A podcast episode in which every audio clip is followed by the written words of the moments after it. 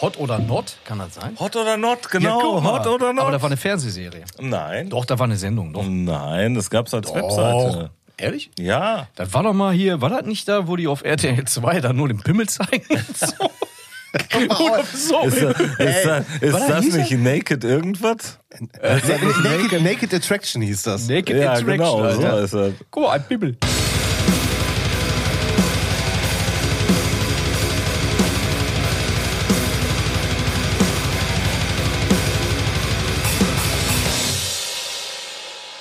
Tales Out of Support. Die neue Folge. Mit dabei der Nils, hallo. Hallöchen. Der Stefan Moin, moin. und meine Wenigkeit, der Dennis. Guten Tag. So. 2023. Ach, Alter, das stimmt doch gar nicht. Ist doch ist schon doch- lange vorbei. Nee, wir sind noch mittendrin. Ja, wir sind mittendrin, aber so Guck mal, das ist unsere erste also ist Tales Out of Support Folge 23. Boah, jetzt 2023 ist für mich noch immer total futuristisch, ey, sorry. Ehrlich. So wie du hier hingeschwebt bist. Ey, aber sorry, seit 1999, weil ich da drauf, dass Leute auf fliegenden Skateboards irgendwo rumflyen oder, oder was weiß ich, keine Ahnung.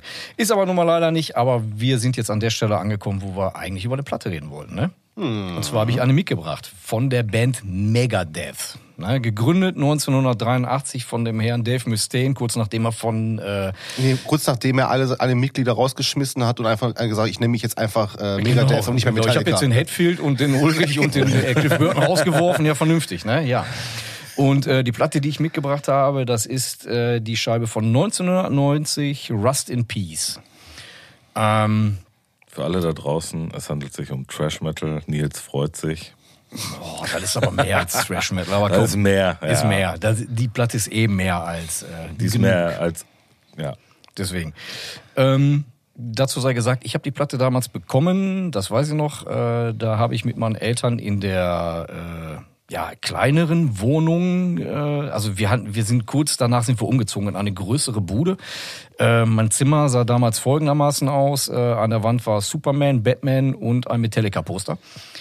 Ähm, ich Alles, was ein Junge ja, in dem genau, Alter ich, ich war ja noch sehr klein. Und die Platte hat damals, ähm, äh, ich überlege gerade, das müsste September oder Oktober, irgendwie kurz vor Jahresende war das. Mein Cousin kam vorbei und äh, hat mir damals die Platte, ich weiß nicht mehr, auf Kassette, auf CD, ich habe keine Ahnung, auf jeden Fall hat er die, mir die mitgebracht und äh, ich Und wahrscheinlich, äh, dein Cousin hat dir doch eh die eine oder andere Kassette gemacht. Ja, aber ich meine, ich habe irgendwie eine Erinnerung noch irgendwie im Cover rumgewuselt zu haben oder ach, was weiß ich, oder vielleicht war das auch später. Auf jeden Fall habe ich die, äh, da muss 1990 gewesen sein, Ende 1990, da habe ich die bekommen und äh, ja, da war ich angefixt tatsächlich. Ich kannte die Sachen von denen vorher auch, habe mich aber nicht so ganz interessiert zu dem Zeitpunkt, muss ich sagen. Aber als dieses äh, unfassbare Stück Musik rauskam, war ich vollkommen weggeflasht. So, so viel zum Thema dazu. Möchte sich irgendwer von euch dazu äußern? Nils, Soll ich anfangen? bitte. Ähm, die schlechten Nachrichten zuerst. Nee, überhaupt nicht. ähm, ich meine, äh, jeder, der diesen Podcast verfolgt, weiß, dass ich nicht gerade die größte Institution bin, was Thrash Metal angeht. Ne? Ähm, also ist auch hier so. Also ich muss sagen, emotional, sag ich mal, ähm, brauchen wir jetzt nicht drüber reden. Ne? Das ist eine Platte, damit bin ich nicht groß geworden. Dennis, reiß dich zusammen. Ja. Ähm, und ähm, die Ich, ich, Pulsader. woll- ich wollte was sagen. nee, also man muss sagen, aber wenn ich, ich kann halt nur neutral was zu sagen. Ich kann halt nur sagen, Songwriting-technisch ist das, was ich gehört habe, eine coole Platte. Die ist sehr Eine kurze, abwechslungsreich. kurze Zwischenfrage. Hast du die vorher schon mal gehört oder nur einzelne Songs davon? Nur oder einzelne kanntest Songs. du die gar nicht? Nicht in Gänze. Nee, nicht in Gänze, nein. Okay, Also ich kannte da nur zwei, drei Songs von und ich habe die das erste Mal jetzt mal komplett das ist durchgehört. krass. Aber ja gut, ist, Ne? ist ja an dir vorbeigegangen, Ja, der ganze ähm, Part. Okay. und ähm, ich glaube, warte mal, ich glaube, da gibt's aber auch eine Remastered-Version, glaube ich, von. ja, die ist Und aber total grässlich. Ich habe mir beide hat- ja. angehört tatsächlich und ich muss sogar sagen, wie du schon sagtest, dass mir das Original tatsächlich besser gefällt. Ja, weil bei der remasterten Version hat der Mustaine äh, den Gesang nochmal aufgenommen. Und der ist. Ach, s- ach, ja, krass, ich glaube okay. irgendwie 2004 oder Ja. 2005 oder so müsste man. Ich bin mir nicht so genau Ich sicher. finde eh krass, was mit der Stimme von Mustaine jetzt auf der letzten Platte passiert ist. Ne? Meine Ah, Güte, der Mann ey. ist alt. Ja, und äh, hat auch schon einmal, äh, ist er dem Krebs von der, Ja. Wollte ich gerade von sagen, der Klinge äh, gesprungen. Auch ne? das, ne? Was hatte der? Kehlkopf? Zunge? Oh, weiß Mund, nicht. Rachen, Auf jeden Arschloch? Fall. Also Keine das Ahnung. Ich weiß gilt, nicht. glaube ich, jetzt als geheilt, aber das hinterlässt er trotzdem Spuren. Ja, Ja, natürlich. Aber wie ey. gesagt, also musikalisch muss ich sagen, ähm, ja, ist, äh, ich, ich kann verstehen, warum du auch sagst, äh, zu der Zeit, als ich gekriegt habe, äh, ne? Ja, hör dir, wie gesagt, nur Ja. mal einzelne Parts davon an Ja, ja. und achte darauf, wie sich äh, äh, manche Bands heute da äh, rifftechnisch aufstellen. Also da ist, äh, Mhm. Also ist so- für viele, viele Dinge auch, äh, gerade was, was groovigere Sachen angeht, ähm, Da sind ziemlich viele Blaupausen drin, ne? unfassbar viele, ja, ja. Ähm, generell hält es sich da aber fast wie mit jeder Thrash-Platte, dass so jedes Mal, als letztens äh, wir hier die in dem Kalender die Toxic Holocaust hatten, weißt Mhm. du, wo ich mir jedes Mal denke, warum fangen Thrash-Metal-Songs immer mit so geilen Opening-Riffs an? Und warum bin ich nach 30 Sekunden dann raus, wenn der Song losgeht? Ehrlich? Ey, total. Ich, ich weiß nicht, zündet einfach nicht. Und auch, und auch bei der, auch bei der Megadeth muss ich sagen, sind, ich habe mir die dreimal durchgehört und ein viertes Mal habe ich mir die, ich schon gut. die Remastered durchgehört. Und da hast du gedacht, das hättest du sparen können? Das hätte ich mir echt Ja, sparen ja, können. ja, also ja, jetzt nicht so, dass ich denke, so, mein. Gott, was ist das für ein schlimmes Ding? Nein, aber, aber, ich weiß nicht, warum ne? man die rausgebracht Genau. hat, weil ich finde die auch wirklich Da schlimm. machst du einfach Ah, wirklich eine Re da machst du wirklich eine Remaster von den Originalbändern und mach nichts neu. Oder du nimmst die Scheibe komplett, richtig komplett neu auf und dann macht das genauso wenig Sinn. Ne? Ähm, die lebt aber auch von ihrem Sound, finde So, ich. genau. Und äh, von daher muss ich sagen, ähm, da sind viele Riffs drauf, die ich richtig cool finde. Da sind noch ein, zwei, drei Songs drauf, die ich stark finde. Ähm, aber ich muss sagen, was mich tierisch immer genervt hat an Megadeth, ist die Stimme. Ja, muss Also, man mögen. Also das genau, ist wirklich also- so eine Sache, das muss man mögen. Der, Den ne, der Gesang ist nicht scheiße, aber der, ich sag mal, der Gesing, der, der Gesing, der Gesang ist einfach Special Interest, sag Ja, ich jetzt mal ja, so. ja, und es ist einfach nicht meins. Ähm, von daher, ähm, ich hatte es mal gelesen, ist auch, glaube ich, eines der stärksten Releases, glaube ich, von, äh, von, von ist ihm. Ne? Vielleicht, ja, also danach kam ja Oder die der Countdown. absolute Peak, so, ne? Ja, ja, also die haben danach kam ja die Countdown to Extinction. Ja.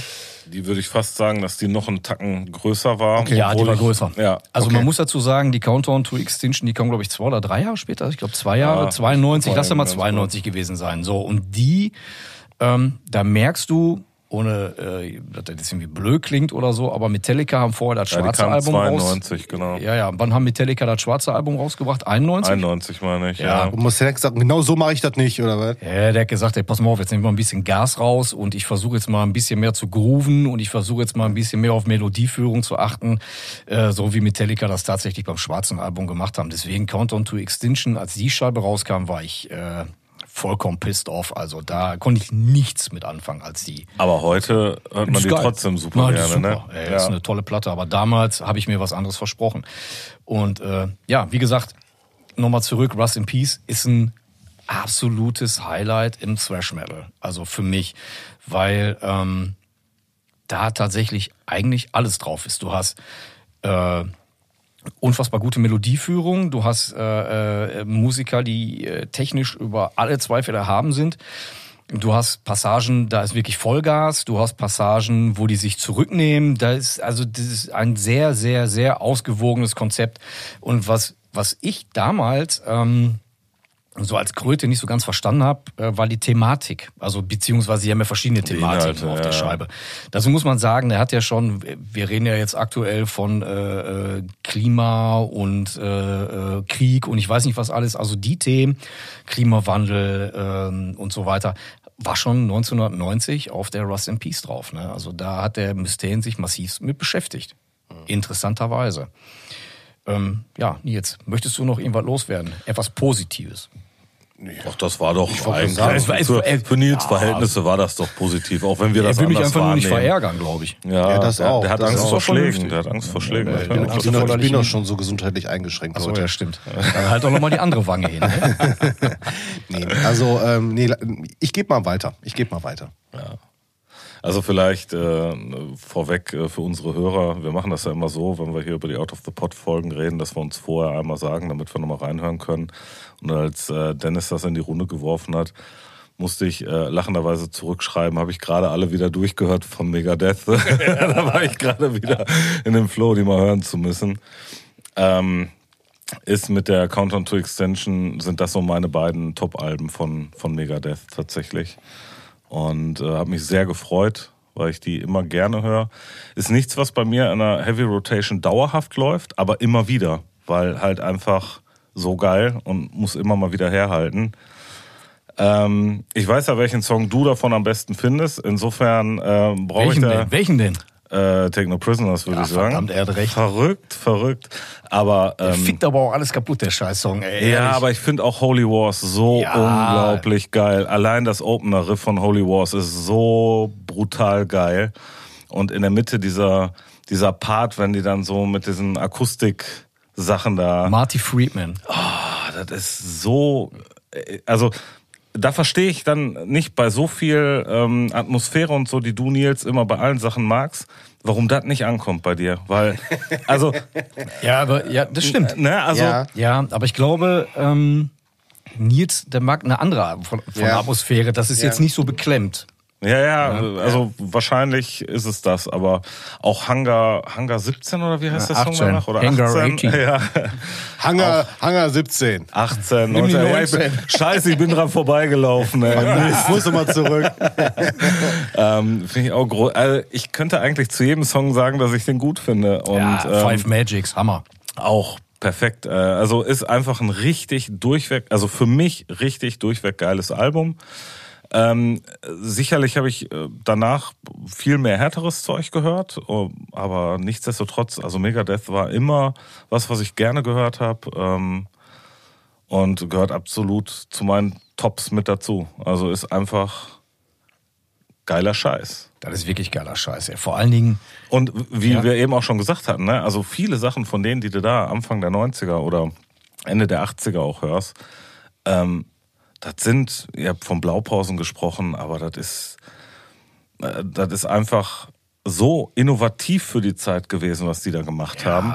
Und total. ich finde auch, was ich auch krass finde, wir haben uns ja auch häufig darüber unterhalten, äh, wie sich Platten, alte Platten heute anhören und ob die gut oder schlecht gealtert sind. Und ich finde die Dinger, jetzt haben wir auch über diese Remastered-Scheiße da gesprochen, ne? aber ähm, wenn du dir die Platten von denen anhörst, ich finde, die sind A, mega gut gealtert, du kannst sie immer noch richtig gut hören.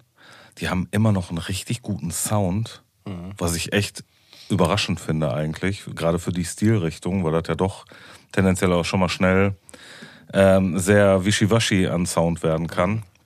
Und die haben schon immer einen geilen Sound gehabt. Die waren immer gut gemischt, gut gemastert. Ähm, die waren immer sehr druckvoll. Und äh, das Riffing, ja, da können sich manche Bands heute noch eine Scheibe von ey, abschneiden. ganz ehrlich, als Gitarrist, ähm, Ja. da sind so viele Klamotten drauf, die ich bis heute nicht spielen kann.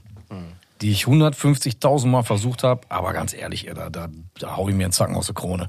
Das ist für, für alle Leute, die irgendwie äh, Gitarre spielen, härtere Musik mögen und irgendwann mal gesagt haben, so, ey, äh, ich möchte jetzt mal gerne einen Song covern, äh, versucht euch da dran, die, die Nummern sind geil. Ey. Also das ist so schwierig. Also ich find's echt immer wieder interessant und für mich auch, ähm, ich weiß nicht, Und der singt halt einfach mal noch eben dabei, ne? ja, Ja. auch, auch das, ne, auch Ja. das. Der steht dann da, ne, macht sein Gedudel an der Gitarre. Ich meine, er hat aber auch so ganz komische Techniken an der Gitarre davor mal ab, die ich bis heute nicht verstanden habe. Ähm, wie ist das, Spider-Technik oder äh, Spider-Sven, Spider-Woman, was weiß ich was. Äh, schlag mich tot, ich weiß es nicht. Auf jeden Fall, ähm, weil interessant war, war ja, die Scheibe war ja die erste mit dem äh, Marty Friedman an der ähm, zweiten Gitarre, an der Lead-Gitarre und dem Nick Mensa an den Drums. Und ich glaube, das war das einzige Line-Up, was mal so, boah, ich glaube, bis Ende 90er oder Anfang 2000er tatsächlich gehalten hat. Ja, relativ lang, aber ich glaube, der, der Dave Mustaine ist auch kein einfacher äh, Nee, Zeitgenosse. der kam ja, ich hatte nochmal nachgeguckt, der kam, bevor die Platte äh, quasi geschrieben, Schrägstrich aufgenommen wurde und so weiter, kam der gerade äh, von den anonymen Alkoholikern irgendwie zurück, von so einer, keine Ahnung, aus der Bleiche. Da gibt irgendwie, was stand da, zwölf Schritte Programm, ey, keine Ahnung. Ey. Ich, ich kenne mich damit jetzt nicht so gut aus. Ach komm, hör auf zu erzählen. Ja, ich bin nur immer dran vorbeigelaufen. ich habe ich hab nur mal die ersten fünf Schritte geschafft. Bin beim sechsten immer wieder umgedreht. Ehrlich, ey. Da Ich muss habe die Münzen nur nicht mit, weil mein Portemonnaie so klein ist. Ganz genau. Naja, auf jeden Fall, wie gesagt, äh, du merkst halt, dass der gerade auf der Höhe war seines künstlerischen Schaffens, meiner Meinung nach. Also auch was, was äh, sag ich jetzt mal, seine, die Techniken an der Gitarre angeht. Ich meine, Marty Friedman, da muss man sich nicht drüber unterhalten. Ja, der Typ ist eine Ja, absolute ich glaube, der hat aber auch nochmal einen guten Einfluss Der hat einen riesen Schwung ja. reingebracht. Ja. Also ganz ehrlich, wenn du Dave Mustaine wärst und du holst ja Marty Friedman in die Band, ja, dann willst du doch nicht gegen abstinken.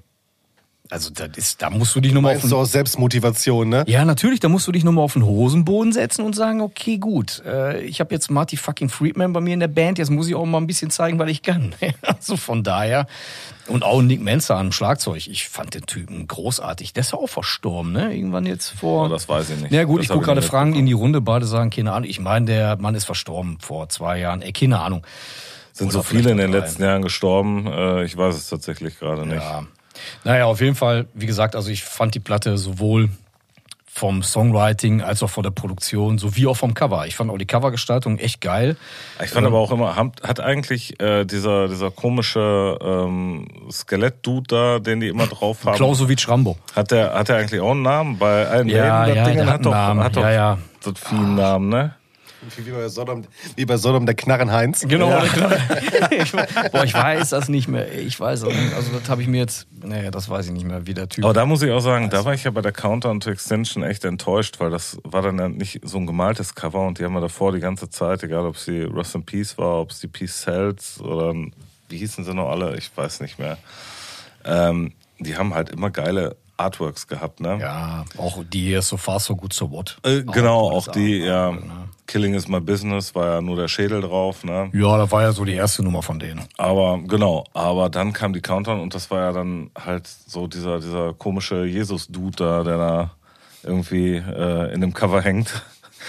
Und äh, weiß nicht, das war so, vom, vom Cover her fand ich das total enttäuschend, aber die Platte selbst finde ich halt mega gut. Oder? Was, was ganz interessant ist, ähm, äh, in dem All Music Guide, äh, da wird die Rust in Peace als Megadeths stärkste musikalische Leistung bezeichnet. Und ich glaube, das trifft es tatsächlich genau auf den Punkt, ey, weil danach und auch davor waren die nie wieder musikalisch so ausgewogen, so vielfältig und auch technisch so gut, glaube ich. Ja, was ich, was ich ja. krass finde an der Platte ist, ähm, du hast ja sonst im Trash ganz häufig äh, Bands gehabt, die haben halt einen, einen Riff tot gespielt in einem Song.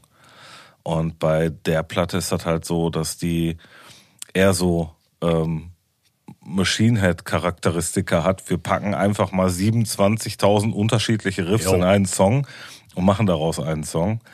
Ähm, Der aber in sich schlüssig ist, verdammt nochmal. Und das ist der Hit dann dabei. genau. Keine Anreihung von Riss. Ja, ja, genau. Genau, und trotzdem genau. hast du das Gefühl, es ist schlüssig in sich. Und das ist die Kunst an der ganzen Nummer. Ja, also äh, das findest du halt selbst bei dem Holy Wars, der ja schon auch so ein paar richtig krasse Stilbrüche drin hat, durch diesen Akustikpart in der Mitte und äh, der dann so leicht orientalisch angehaucht ist. Ne? So, ähm, du hast halt trotzdem die ganze Zeit das Gefühl, du bleibst im gleichen Song. Also du hast nicht das Gefühl, du bist abgehängt und bist auf einmal in einem anderen Song. Und äh, das macht die Platte auch total aus. Alleine der letzte Song, Rust in Peace. Der hat ja dann auch, da kommt nochmal dieser, dieser Endpart da rein mit diesem unfassbar geilen Gitarrenvorleger, wo die dann anfangen zu grooven wie bescheuert und sich ein Gitarrensolo nach dem anderen um die Ohren hauen. Wahnsinnig gut. Wahnsinnig Ja, ja, ja. gut. Ey, ganz ehrlich. Und äh, das vermisse ich teilweise heute.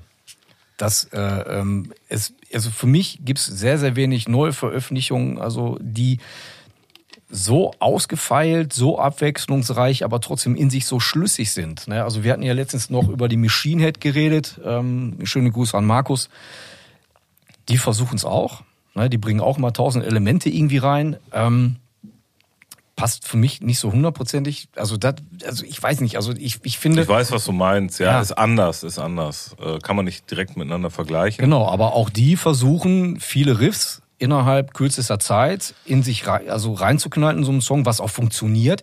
Aber ich finde, die transportieren dann bei weitem nicht so viele Stimmungen.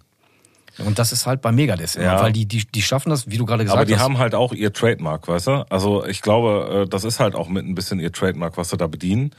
Und äh, Machine Head hat halt nicht so zwingend das eine Trademark gehabt, außer vielleicht die Stimme vom Dave Mustaine.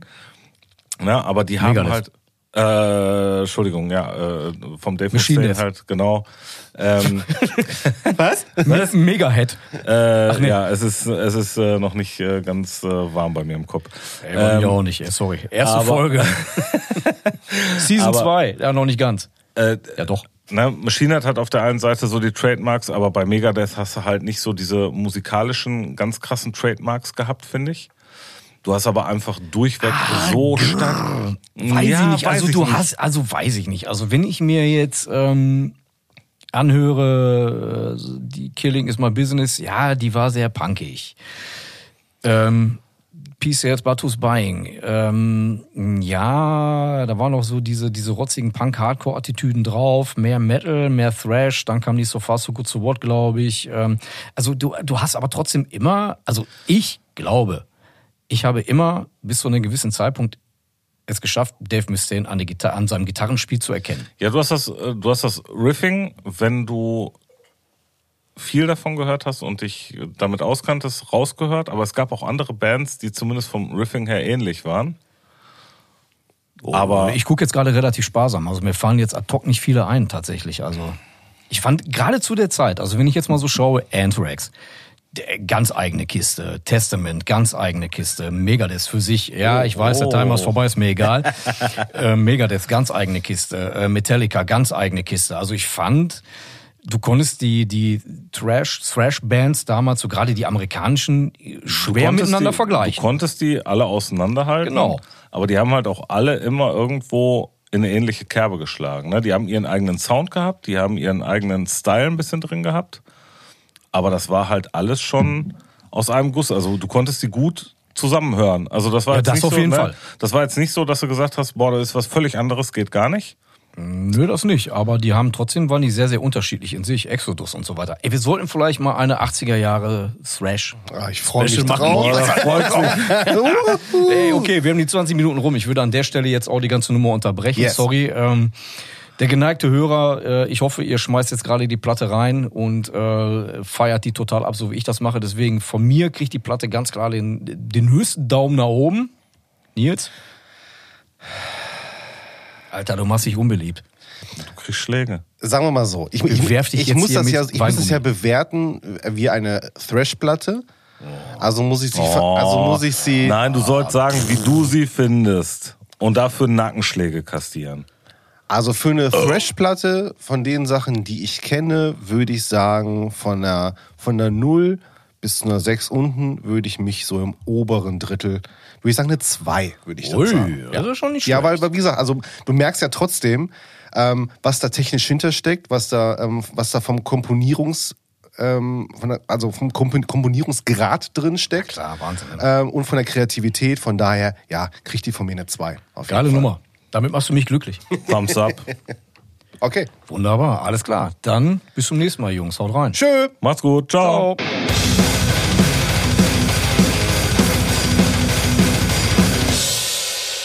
So, wir noch mal.